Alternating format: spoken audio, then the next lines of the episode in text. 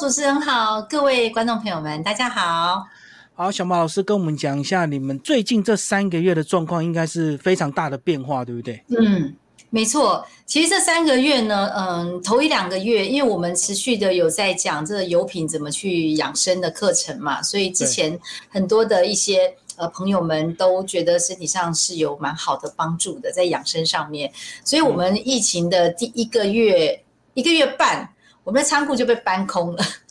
然后仓库被搬空了之后，接下来其实有受到比较多的影响，因为我们知道整个疫情它的呃运费，还有它整个的仓储全部都抵累，尤其有的时候我们的一些植物啊是在其他的国家种的哦，譬如说我们有一支黑种草油，我们在埃及种嘛，埃及种完了之后，就是把它就是阳光晒干了之后呢，就到德国去，就百年的油厂去榨油这样子，嗯，就就很惨，因为呢。一般来讲，这条这条这个有机工厂大概有二十几个工人，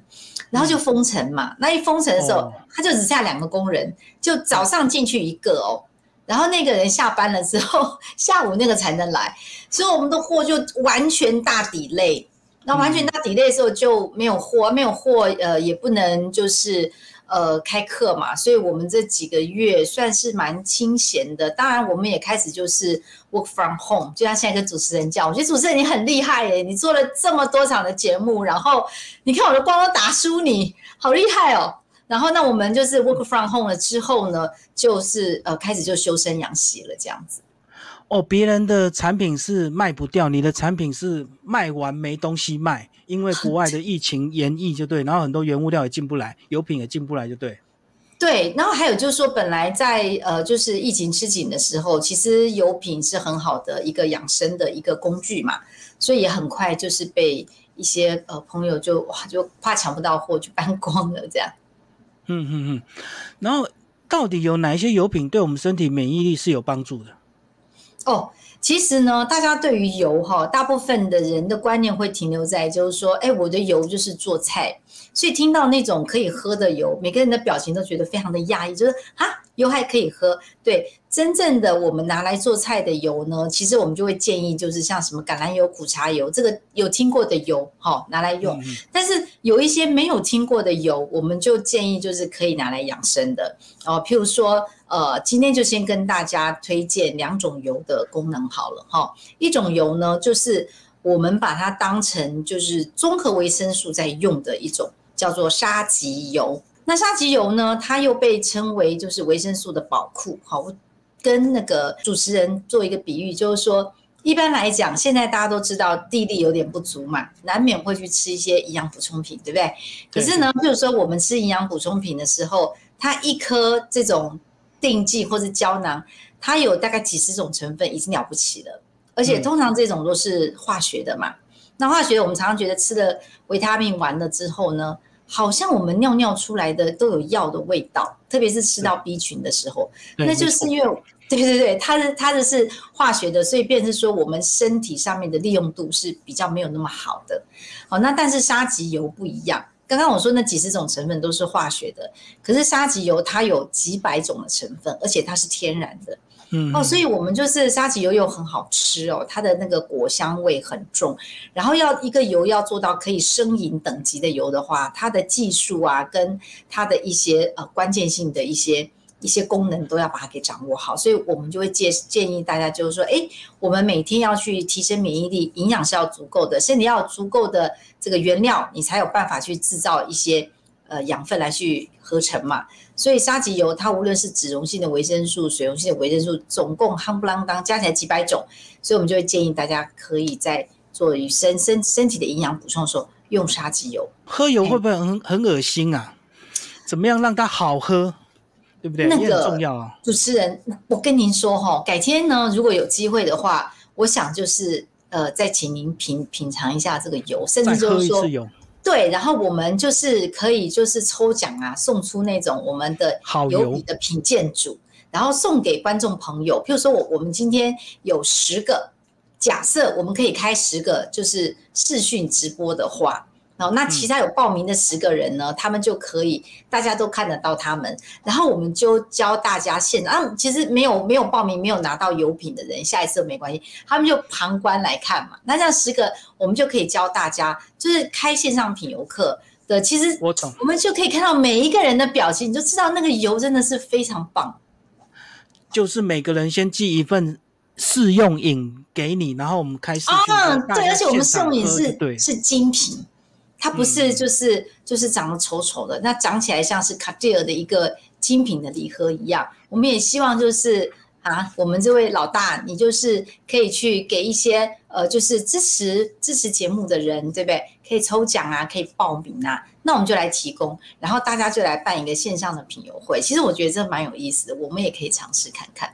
嗯，可是我们还会有一种刻板的迷思，就是说这种营养品，不管任何的保健食品，它一定要长期使用。它如果偶尔用的话，基本上也没有什么效果，是不是真的这样子？就是假如你没有习惯从头一辈子喝下去的话，是不是就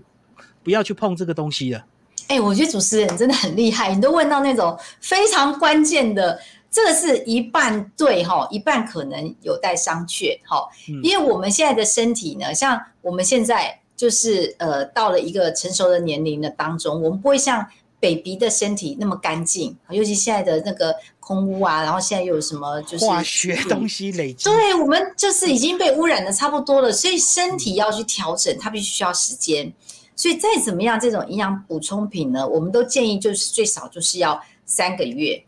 好，就是呃，要三个月是最好的。那能够三周是基础的，就是二十一天是非常基础。就是说，啊，我可能吃到说，嗯，好像有一点改善，但是三个月是最好的一个周期。可是至于是说要不要一辈子吃下去的话，就要看呃这一个朋友他的生活习惯怎么样。假设他平常就是很耗损身体的，有就是有有就是很多的应酬啊，然后熬夜啊。然后就是生活不正常，那当然他就会他就会用的比较凶一点，因为他自己的身体耗损就比较凶了。但是如果他平常就是比较注重养生的人的话，其实就到后面调整到差不多，他只要注意他的生活习惯，就不会去那种什么一用下去就要一辈子要用的，倒是还好。哦，我懂，就是如果他能够调理到比较健康的话，嗯，也不一定要一直持续就对了。对对，而且这些保养的东西，我们会建议就是说，呃，换来换去的使用是比较好。那当然，最好的保养当然就还是食物啊。所以像油品就是天然的食物来的，对，食物来的，它不是像一般的保健食品一样哈。保健食品没有不好哈，保健食品因为它都是浓缩的嘛，所以保健食品就是比较身体有状况的人，或者说它经由差旅，它实在是不方便补充人。OK，保健食品这时候可以发挥非常大的功能。但如果平常在家的时候，我们建议还是吃食物会比较好，用好的食物来取代保健食品才是最根本的问题。对，因为你家的你家的厨房就是你家的药房嘛，所以我们吃什么，我们就变成什么。那人要去吃这些东西，才会跟身体相应哦。因为我们看，呃，维生素的这些东西，它几乎是合成的之外，它没有所谓的一个呃，就是整个的综合的效应在。像我，我们就讲番茄，讲苹果，讲黄瓜好了，它里头不会只有什么维生素 A 啦，什么维生素 B 啦，它一定是综合性的。那综合性的还有所谓的植化素啊，还有所谓的纤维素啊，还有这植物它原本它就有吸取大地的太阳跟大地能量之后，这种吃进来就跟吃人工合成的东西，它真的就是天壤之别。嗯，那你刚刚还有讲一个重点，这个三个月的一个期限是指我们人体刚好一个代谢期，你才会有明显的感受，是不是？对，其实我们的身体的细胞呢，大概就是三个礼拜到一个月，哦，它就会有一些更新。但三个月比较像是一个周期哦，因为我我们也知道，就养成一个习惯，身体要调整，是以三个月为一个周期是比较。比较会更有一个，而且你会养成一个习惯，身体是会感受到的。那我们来介绍第二种油品，要介绍什么？第二种油品呢，我们刚刚有介绍，就是万能的维生素的宝库，让我们的身体的基础能够有很好的材料可以去用，都是天然的之外，第二种就是现在大家蛮需要的，大家最最近不是天天都戴着口罩嘛？对，我们都知道现在的全球陷入了这个疫情的一些问题嘛，所以呢，我们就是第二种会介绍，就是嗯黑种草油。那黑种草油呢？其实我们是把它拿来当成蜂胶的替代品。哦，大家都知道，其实蜂胶我们不用再说多了，每个人都知道蜂胶是做什么用的。为什么我们会说黑种草是蜂胶的替代品？因为其实蜂胶它是酒酒萃的哦，它用酒精去萃的，所以吃蜂胶不会是一种啊，我觉得好好吃，我要吃它。它它它对它对对它对味蕾不是一种哦，你这在手上马上就有，不要帮他打广告，这样子哎，而且这这样子对不对？对。这苦是正常的吗？是正常的，然后就是有点苦苦辣辣的，然后会闻到它可能有酒的味道，因为它是用酒萃的方式去做的。那酒萃的方式，它才能够把蜂胶的这些呃原料，它把它给做好，做成一个成品哦。可是呢，蜂胶确实有几种人，他不一定他有别的替代品可以用的哦。第一个就是特别就是呃就是长辈跟小孩子。好，小孩子他其实他的肝脏还在发育，我们没有很建议他就是说吃这个蜂胶类的东西。然后老老人家更是，就是乐龄族的一些朋友们呢，其实我们的黏膜就变得已经比较薄了。所以酒精对我们来讲会比较刺激的，所以特别小朋友跟长辈呢，他们的黏膜比较薄，而且吃蜂胶就不是一个嗯很好吃很好吃一直想吃的。小朋友吃蜂胶，你知道哄啊，连哄连哄带骗的要让他去吃。但是黑种草油就不一样哦，黑种草油它其实它吃起来呢有一种木质调的的香气，所以呢常常呃黑种草油变成是。祖孙之间相处的一个非常棒的一个媒介。我们常常有一些小朋友啊，哈，他上了小学了之后，我们都建议上小学之后就可以开始吃黑种草油了。小学之前没有很建议哈，因为他的免疫力还在还在发育嘛，我们就不要在外外力去干预他。可是小学之后，每天到学校去的时候，不管是什么流感啊这些，其实家里头的父母亲都很担心。那我们就让小朋友在出门之前，你就跟他也是要滴几滴，就像刚刚主持人。你去点蜂胶一样，你跟他滴几滴的黑种草油，他每天会养成习惯，然后没有吃油吼就不出门。我们很多的朋友就就是孙女嘛，就是早上讲说阿妈，我还没有吃油呢，哈，他们都吃到很开心。那所以说这个黑种草油，我们就会把它当成是一个呃，就是抗疫的一个神器。那它因为它当中有三种的营养成分，一个是百里坤，一个是百里酚，一个是麝香清酚。所以我们在吃黑种草的时候，就就会吃到它有一那种百里香的那种香气在，它是很舒服的。然后在吃的时候，它的味蕾的感觉是非常棒的。所以黑种草油呢，也是我们建议大家可以在这段啊，就是非常时期，尤其开学季快要到的时候，可以尝试去拿来做我们身体保养的一种油品。好，我们刚介绍两种是比较对抵抗力有帮助的。那另外有没有一些季节性，就是什么季节适合什么样的油？像我们现在马上要进入秋冬，是不是有些人这个花粉症啊、过敏症啊，是不是就会来了？哦，没错，秋冬的话，我们会建议除了刚刚的那个黑种草油之外呢，黑种草油是必然要用的哦，因为秋冬的时候，它所谓的有什么的肃杀之气，对不对？就是整个天气变比较干燥，然后日夜开始感受到温差的变化，所以我们喉咙会觉得卡卡怪怪的。哦，这时候我们就会建议黑种草油一定要用。但是有另外一种，就是说啊，可能容易过敏啊，因为我们身体当中的一些致敏的因素、慢性发炎的因因素如果存在的话，我们就会建议呢，就是大家在睡前的时候可以用这种小本的紫苏油。哦，紫苏油跟小本的紫苏油有点不大一样。外面大部分的是呃，就是一般的灰皮的紫苏，可是有一种比较特殊的紫苏呢，它是叫小本紫苏，它就是比较会生长在就是呃长白山东北那一带的药用的，是拿来做呃中药的那种紫苏，而且是野生的这一种的行气的效果就比较好。那我们也知道紫苏的欧米伽三特别多嘛，欧米伽三特别多，其实就会降低我们的一般的。慢性发炎的反应，然后又会让我们晚上睡眠变得比较好，所以我们都很建议在秋天的时候，就是黑种草油跟紫苏油是一个很好一个季节性的保养。我们介绍完三种，最后呢，我要问这个小毛老师哦，你怎么看疫情跟环境的关系？有些人会觉得以环境保护的角度，有些人是蛮 觉得这样对环境、对地球生态是蛮好的。那你怎么样来看这个环境跟疫情的关系啊？哎，主持人，我会不会这样讲的时候，下次就？不会找我上节目的，没有代表任何立场，就单单讲我自己个人呢。其实对于疫情，我觉得是给人类一个蛮大的反思的。哈，有我也是比较赞成，就是主持人您刚刚说的，就是让我们的呃地球喘一口气之外呢，让我们的生活也按一下暂停键。哦，其实我们大部分的时候，我们都会把我们的注意力向外。哦，无论是我们呃在家没事的时候。也会向外啊，干嘛要追剧嘛？去追韩剧啊，去追一些长呃，去追电影，追什么的。然后就是比较少跟自己真正的去独处。然后在在外面就更不要说了，要去工作，然后很多的注意力都向到外面来，所以我们很少去聆听自己的声音。然后很少就是就在几个月被关在家里面，很多的小朋友就是呃就不用上课了嘛，所以长期要在家里面跟父母相处。那其实大部分的伴侣哦。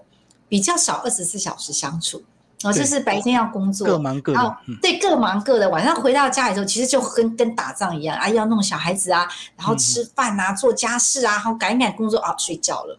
但是这个疫情却让大家去按了暂停键了之后，变得不得不很多事情他要重新的去适应，重新的去面对。啊，听说疫情的时候离婚率还蛮高的，不晓得。然后就是相处时间太长。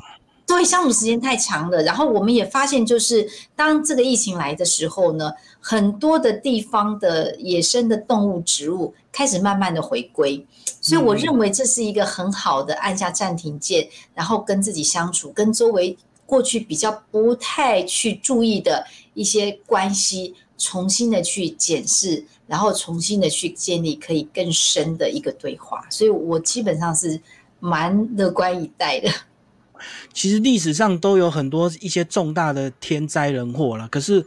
我们很敢很难想象，居然发生在我们这个当下，对不对？对，以前也有什么大大瘟疫啊、黑死病啊，也是都死很多人呢。自己遇到了，觉得觉得蛮讶异的。像我们开始在家工作了之后，其实我觉得蛮好的，就是我们更忙了哦。好像听到我们的就是东西都被客户都仓仓库都清空了之后，嗯，对，但是好像好像没什么事情。可是我觉得反而更好，因为我我们更忙了，我就开始给我们的一些同仁们。每天有所谓的开工的仪式，就人要有仪式感嘛，对。我就想一些花招，就早上的时候九点，我们一定是把摄像头打开，然后大家要注意，就是不要给我们看到下半身。很多人下半身穿个短裤就跑上来，然后大家就哦彼此关心一下，我们今天要做什么做什么。我们发现整个的人的连接变得更好，然后中午之后分享一下大家今天。中午在家里吃些什么东西，然后每天派一个值日生，那值日生就会在公司就会，他会更了解说，哎，其他的单位到底在做什么。所以疫情来的时候，我们到底是真正的去拥抱它，还是我们就一直抗拒说啊，不要不要不要？我就是，那其实整个的心念不一样哦，它整个的事件会变得不一样。所以我觉得，嗯。我们是蛮乐观以以待，就是恭逢其盛了。对啊，而且身为一个企业创办人，他一定要更积极乐观，对不对？要不然，如果你自己带头慌的话，你的员工可能更没有方向啊。其实我们哈，疫情来的时候，就是疫情三级警戒的时候，我们第一件事情就是找呃找我们的执行长，就是来开，就是我们家的几个处的处长开所谓的呃策略会议。那第一件事情就是干嘛？先辟谣。就是很多很多小朋友会担心嘛，哎，这样子公司要做吗？会不会倒啊？嗯，然后会不会怎么样？这样子，那我们第一个先算公司的周转金有多少，我们可以撑多久？然后第二个就是赶快去采买了一堆的 notebook，然后就赶快就是让我们连线，让我们能够在家，呃，就是在家就是往外的工作，然后接下来把。各个工作分配好，就像是你不能让同仁在家乱想，然后我们就开始干嘛？因为我们就是货被搬光了嘛，要一定要有事情给同仁做，我们就开始教育训练，然后我们就在那段疫情的时间，把我们很多教育训练的东西做起来之后，我们就开始干嘛？做公司内部竞赛。嗯，所以这就是说，其实呃，人会需要被领导。有时候我在这个疫情，我发现一件事情，就是人会需要，大部分人会习惯被领导。当他被领导到有一天突然之间停下来之后，他会不知道怎么处理的时候，我们做企业主的就必须要把我们的同仁的工作塞满，要把他要比平常更忙，然后他这样子就不会去多想的时候，我们也非常平安的，而且我们觉得更丰盛，去跟这个疫情共共处，然后也有得到更多的回馈，也能减少他胡思乱想的这个时间，就对了。对，然后我们都跟同仁讲说，嗯，大家今天有没有看新闻呐？这样子有看新闻的就会被念。哦，就是说，其实，嗯，我们有一张图嘛，就是说一件事情到底能不能处理？好，一条是 yes，你可以处理，那你想那么多干嘛？你都能处理。另外一个是 no，你不能处理，你不能处理，你想那么多干嘛？所以，我我们会有一张图，也就是说，今天如果疫情的事情不是我们小老百姓能够去处理的，能够去左右政局的口水战的，甚至是也没有这种。医疗或者生化背景去知道到底要去哪打哪一支疫苗的，我们唯一能做的事情就是什么？第一个，我们把我们自己照顾好，把家人照顾好，把自己免疫力照顾好，把心情照顾好。该要在家里面运动的、喝水的，然后补充营养的，然后注重戴好口罩的。然后其他新闻的东西，我们就没有很建议去看，因为新闻的东西它很多的立场不一样。我自己是认为我的分辨能力没有到达那么厉害的状况下，所以选择不受干扰。反而我们的同仁大家都在呃很少看电视的状况下，我说你们去追剧都没有关系，嗯，但是尽量不要再去看新闻，因为新闻那种滚动式的播报，再加上我们现在的新闻的一些主播的口气或是抿嘴，其实他们没有意识到他们在播报的时候声音特别的高亢激昂，那种高亢跟激昂，其实对我们这些百姓来讲会是一种再刺激。所以我说，我们就尽量尽量不要去看，我们就看一些影片啊，要看 Discovery 啊，追追韩剧都没有问题。但是尽量不要去看，就是新闻跟政论节目，这样反而我们每个人就是在一个比较稳定的频率之下，相互的就手牵手走过了这段时间。就我们不能改变新闻的播报，可是我们至少可以少接触就对了。对，就是保持距离，比较不会被影响，因为大家都是这样子，不会因为我看一个新闻，或是因为我今天参与这个口水战，或者是说我有自己的立场，我去跟政府澄清，他去改变一些什么的话，我们为什么把我们每天宝贵的时间，把注意力放在上面呢？因为你注意力在哪里，你就变什么样的人嘛。那我宁可就是把注意力放在我看看窗外的蓝天，我看看我阳台种的花，我就跟天地之间的大自然就多一点的连接。那我就跟大自然在一起了。好，所以就要讲你最近找了一块农地，然后自己开始耕田。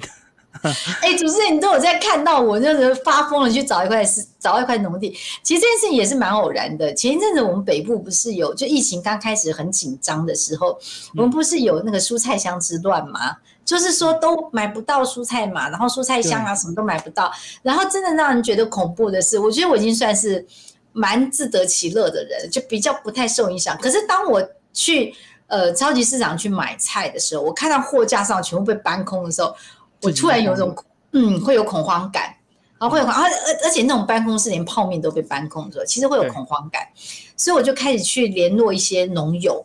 然后农友就是有讲说，其实他们不是没有菜，是没有办法打包。没有办法打包的时候，再加上物流，他们已经是平常的五倍到七倍，甚至是超过十倍的物流量，而且这些生鲜的菜是会坏掉的，所以农场根本没有人打包。那时我就动了一个心念，我想说，因为我住在桃园嘛，我想说，哎，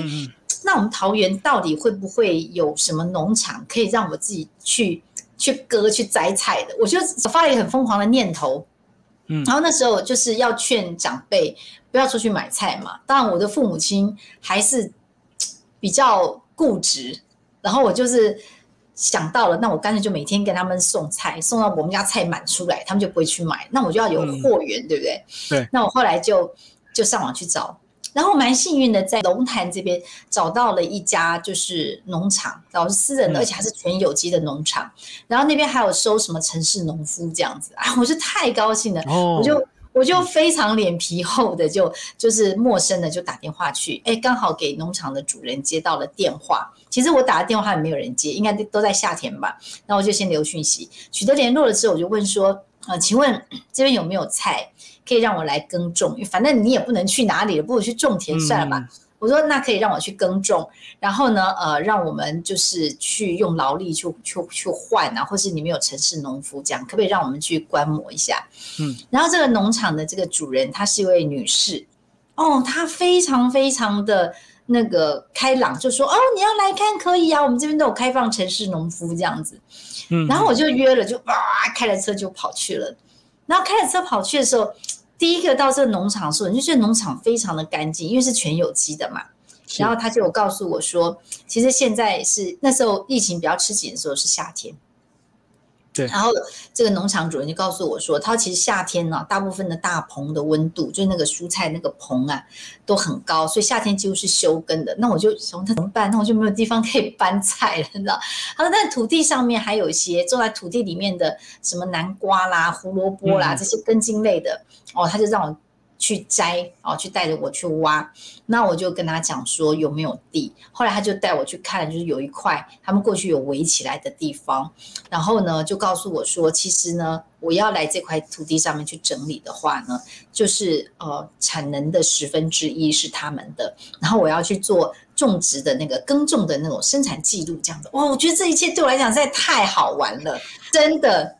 我就去了。然后去到那边时候，当我买了很多新玩具。我下次有采访的时候，我可以把我新玩具带给大家看。就是我去买了个割草的帽子，因为你割草会喷上来，就以前没有农作过的，其实根本不知道割草是怎么回事。后来发现那，割草机一开的时候，那个草会喷到你脸上，你会被毁容，你知道吗？然后如果割草机不小心就是打到自己脚的时候，其实脚趾头是会不见的。然后那时候后来我就。对对对，但是现在我们不是用钢的，我们是用那种塑胶的，它只有一根这样子，因为然后那个打起来就还好，所以农场也是希望我们这一些城市乡巴佬不要用到那么危险的器具，然后就是教我怎么用这样子。那我那时候就是有一次叫我，后来就是买了一双钢头的雨鞋，里头有钢片的，后来才免安全。对，因为我上次脚趾头就被打到。嗯，我懂。对，所以它是我们来城市来讲是一个完全的一个大冒险，而且呃，在农地里面你会觉得哇塞太愉快，弄弄我都不想回家。哦，所以你是这样找了一块地，然后跟他合作就对，然后产了一部分给他，然后他就。地就让你这个，对，他就让我去玩耍这样子。但是这块地说实在，我现在这块地上有一个大棚哦。那当然，我有一个非常厉害的这个呃，就是肥料的专家哦。他们家也是做肥料做非常多年的这样子啊。肯定也可以找他上节目，他蛮厉害的哈，年轻有为。然后呢，就是。我就去问他，他跟我讲说，你就要距离大棚一百公分，就是一公尺的地方，去放一个那个温度计、湿度计，就挂在那边去看它的温度。然后夏天的温度其实已经超过了三十七八度，他这不行，你真的没有办法种，要秋冬以后。所以我大棚就是空着，然后那外面我也不知道种什么，因为能种的地方是大棚嘛，外面我不知道种什么，我就想要把它改成一座花园。然后就先开始就是去练习除草，但是我的土地上面呢，现在有大概呃呃大概四五棵的柚子树哦，现在柚子已经长很大了，都可以吃了。然后你就每个礼拜去的时候，看到它那个枝头就越来越弯，越来越弯。然后还有都是柑橘类，还有柠檬树，还有金桔树，还有那个嗯枇杷树。所以就觉得在这块土地上太漂亮、太开心。有时候割草那个就是已经太熟柠檬掉下来的时候，你那割草机你没有看到，你过去说哇，你整片土地都是柠檬香哎，你就觉得哦，自己也太富有了，就很愉快。哦，这是意外的收获，对不对？非常。照样你应该平常是非常非常忙，没有时间在田里这边看蜜蜂啊，蜜蜂在吃蜜啊，你看蜜蜂好可爱。对啊，主持人说我很吵，也是因为这样子，就是后来我们呃呃同仁就蛮焦虑的，就觉得说，哎，为什么我们创办人一天到晚都不进公司？其实上一次的呃，就是这一段疫情期间，他让我对于呃，就是在公司的营运上有很大的反思，所以我们就把公司交棒给执行长。那我觉得我应该更多的就是去，嗯，有更多的。良好的生活示范，好，其实我今天会去做到这个、这个、这个行业，也是因为我觉得我自己有点像是都市人跟就是土地之间的一座桥梁，因为我们本来做油品就是要种植嘛，当然过去就是本来就有请。呃，就是像公平贸易啊，这些国外的一些比较贫困的一些村庄的一些农农友、农夫，跟他们共好，对，就是跟他们去做。但是我自己并没有真正夏天，像我们那时候在南部去呃种的芝麻，好，我也就是就是去偶尔去种种看一看。但是我不是像现在真的好像过着半农半差的生活。可是这一次疫情的关系，当我真的去下到土地去的时候，我突然觉得真的人吼。哎，不，就年轻的人跟我们这年纪的人看法就不一样。就是像现在这样，已经是已经是半百的年纪的时候，你突然会觉得土地它真的才能够疗愈我们，所以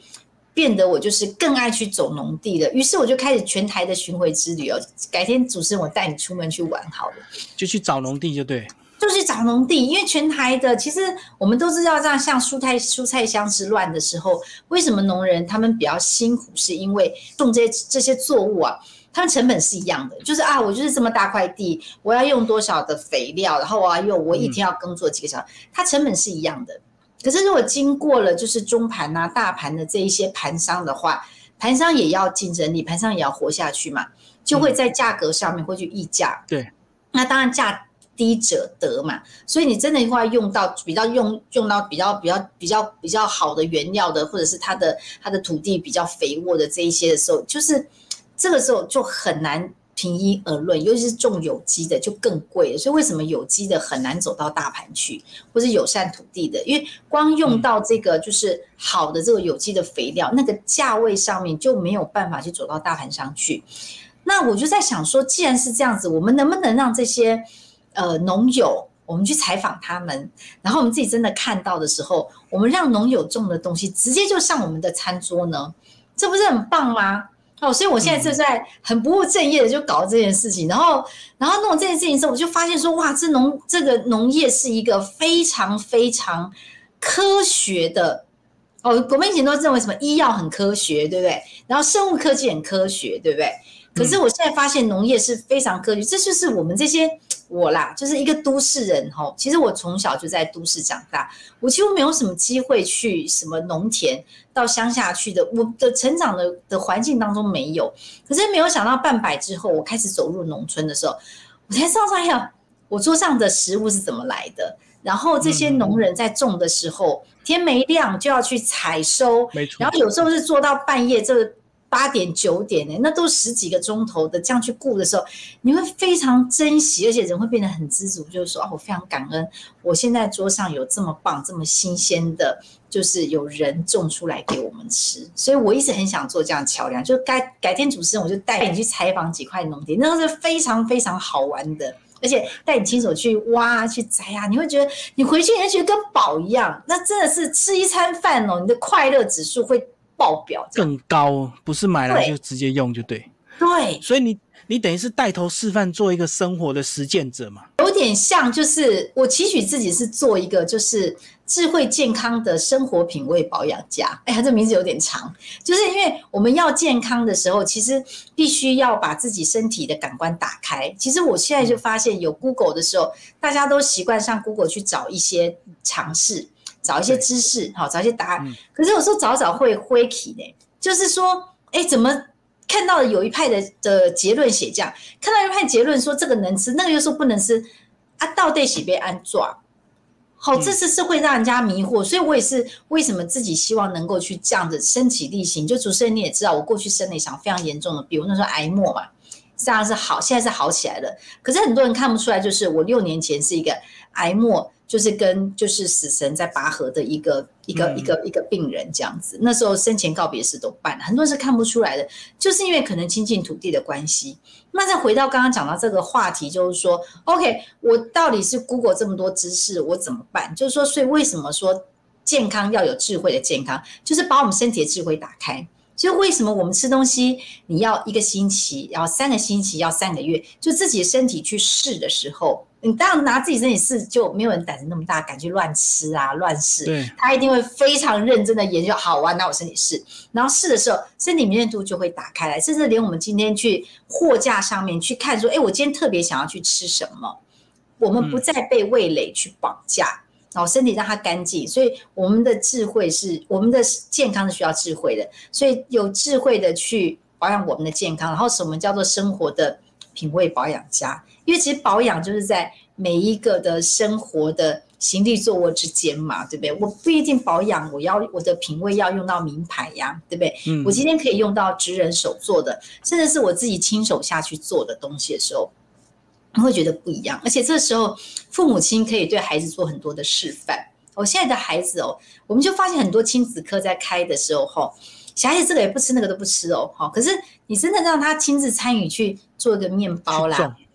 对，或者是来摘了什么爱玉去搓个爱玉啦，这样，对对，哦，那小朋友就是开心到不行，就人都是讲自己真的参与的时候，他的那个眼光，他的思维就会变化，所以我们都很希望就是带着大家这样子到处走。那我干嘛去弄一块地，上面有大棚，我们就想把这个大棚把它给改成一个私厨雅宴的餐厅。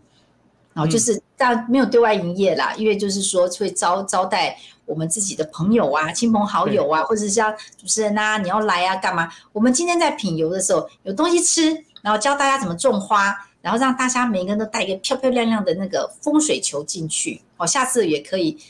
哎，怎么这样？怎么办？这样我一个人要采访十集耶，十集采访不完呢。哇，这次疫情对你个人帮助特别的大，让你非常的大，我走出去呀。然后我花也学怎么种了，然后芦笋也学怎么去挖了，稻米也学怎么去看了，然后就是就是让自己的阳台变得非常的丰富。所以下一次我也很希望，就是说，呃，能够跟主持人呐，或是跟我们其实可以去做一些抽奖之类的，然后把这些。材料就是寄去给我们的这些呃听众或是观众朋友说，我们大家来开线上课程，其实非常有意思。而且我发现一件事情，就是说，嗯，这个疫情开始走了线上了之后，哈，我真的觉得不出门宅在家其实蛮好的。因为像我在桃园嘛，有时候上台北去哪里，你光去停车啊找车位，对。对你就是来回就两个钟头就不见了，然后在家工作的时候发现效率更高，然后有更多的时间去可以亲近大自然的时候，其实对我来讲，我觉得是一个很大的恩典。这一次的疫情，嗯嗯，好，今天非常谢谢小毛老师为大家介绍疫情它的最新的状况，好，谢谢，谢谢谢谢主持人，大家拜拜。